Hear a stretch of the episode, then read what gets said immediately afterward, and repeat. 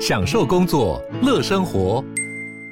就算不在办公室，也能从容应对线上会议。HP Dragonfly 透过专业的 HP Presence 设计，内建降噪及会议快速键，搭配清晰的 Bang & Olufsen 音效，增强音讯及视讯功能。HP Dragonfly 顶级商务笔电，采用 Windows 11专业版，让您在会议中享有最佳的视觉和听觉品质。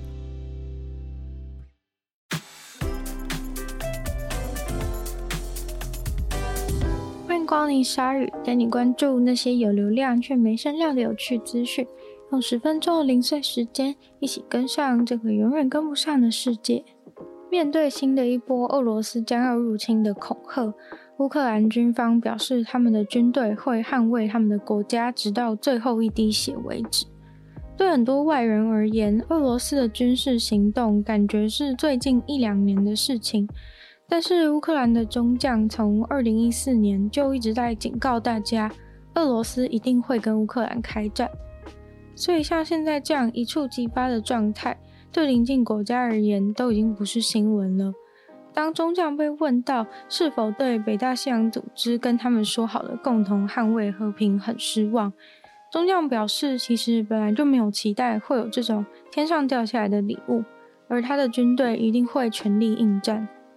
从二零一五年开始，他就把军队的训练视为比重要更重要的事情。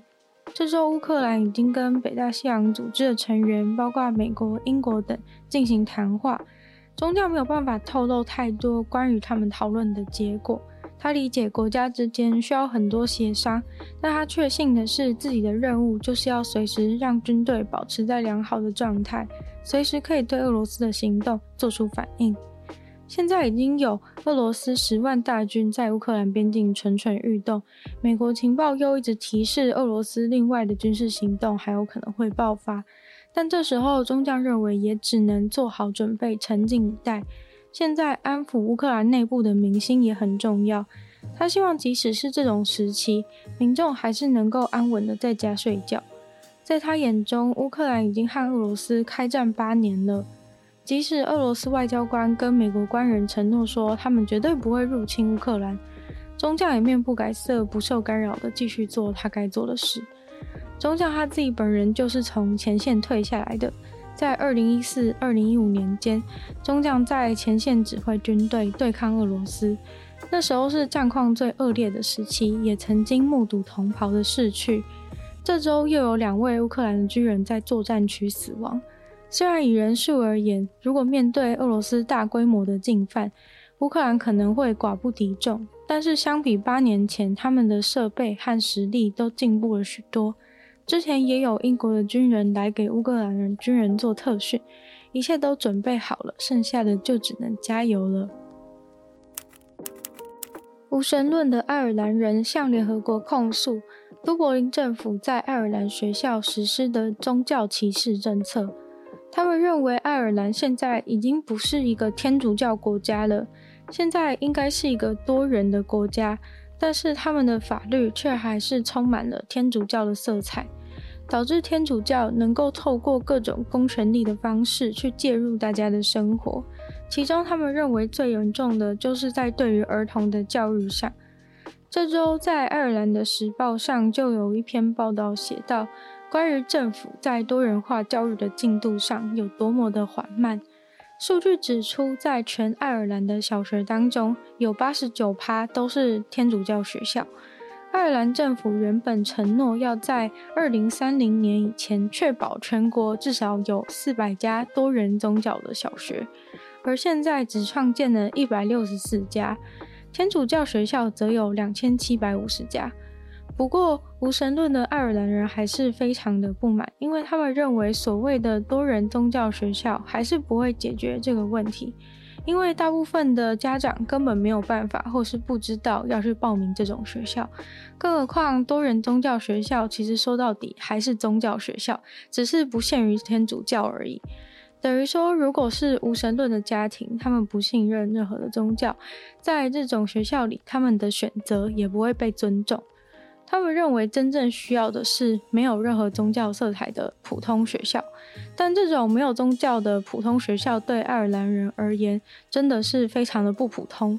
尽管普通学校就只是不会上宗教之物性课程而已，在爱尔兰一个对待不同宗教或无信仰者平等的环境是求之不得的。而无神论者现在希望，既然一时半刻无法大规模创建普通学校，至少应该要允许不信该宗教的小朋友能够在上宗教课程的时候有离开教室的权利。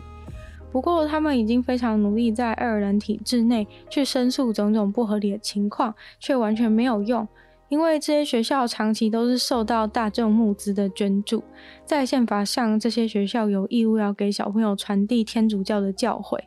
于是现在就只好求助联合国，希望他们重视爱尔兰的教育问题。除了被迫接受天主教以外，因为天主教的保守，这些小学生也都无法接受客观正确的性教育。校园内学生和老师的宗教歧视也相当的严重。一只被誉为英雄鼠的老鼠死掉了，享年八岁。这只老鼠，它的工作是在柬埔寨闻出哪里有地雷，而它英勇的行为救了许多人，也让他获得了对他来说应该没有意义的奖牌和勋章。这只老鼠是甘比亚巨鼠。它找到了超过一百个地雷，还有其他各种的爆裂物。它是由一个地雷清除的非营利组织训练出来的老鼠，它真的非常的出色，所以非营利组织表示对于它的死感到非常的心痛。这只甘比亚巨鼠的身体状况一直都很好，即使到了死前一两天都还快乐的玩耍。但后来就像电池没电了一样，行动开始变得缓慢，食欲变差，睡觉的时间也变长。去年十一月才欢庆八岁大寿的他，很可惜的就这样离世了。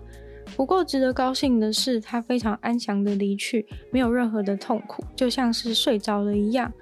其实这只老鼠，它去年就已经退休了，它的经历让它成为史上最伟大、最有贡献的一只老鼠。如果不是因为有它，柬埔寨的人们没办法放心的在他们的土地上面玩耍、生活和工作。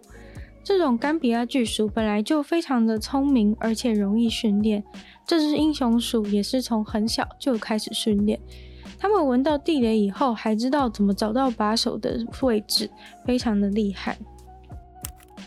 使用电子产品尝到味道，再也不是梦。除了听觉和视觉以外，现在也可以用电子产品尝到味觉了。具体的使用方式竟然是用舌头舔萤幕，听起来真的是有点诡异。不过以后广告是不是就可以先尝味道，再决定要不要买了呢？这个技术是由明治大学的教授和三十位学生的团队所做出来的。目前如果要量产的话，一台要十万日元左右。它们的构造是由十个风味元素罐所组成的，会透过像颜料一样调和后，做出各种不同食物的味道，喷洒在荧幕上一种卫生薄膜上面，这样使用者就可以透过舔荧幕的方式去尝到味道了。教授说，他的目标就是希望以后味道可以像音乐一样，在网络上下载以后，就可以体验到世界各地的味道。在疫情之下，这种尝味道的体验可以更丰富大家的居家生活。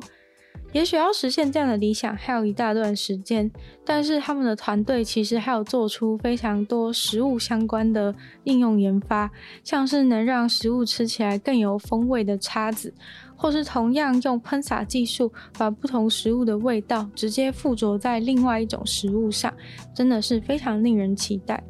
今天的鲨鱼就到这边结束了，那就再次感谢订阅赞助的会员 Z Z Z、Ellie Lee、水染秋生、黑牡丹，还有陈文玉，谢谢你们的赞助。那其他有兴趣支持本节目的听众，也非常欢迎在下方的资讯栏里面有 Patreon 的连接，可以去参考看看，里面不同等级有不同的福利给大家。那就也希望大家可以继续把鲨鱼的节目分享出。出去，然后在 Apple Podcast 帮我点星星，写下评论，然后也可以去收听我的另外两个 Podcast，其中一个是女友的纯粹不理性批判，里面会有时间更长、主题性的内容跟大家分享；另外一个是听说动物，会在每周五跟大家分享一些有趣的动物小知识。那也可以就是收订阅我的 YouTube 频道，然后追踪我的 IG。那就希望 Sherry 可以继续在每周二、四、六顺利与大家相见。那我们下次见喽，拜拜。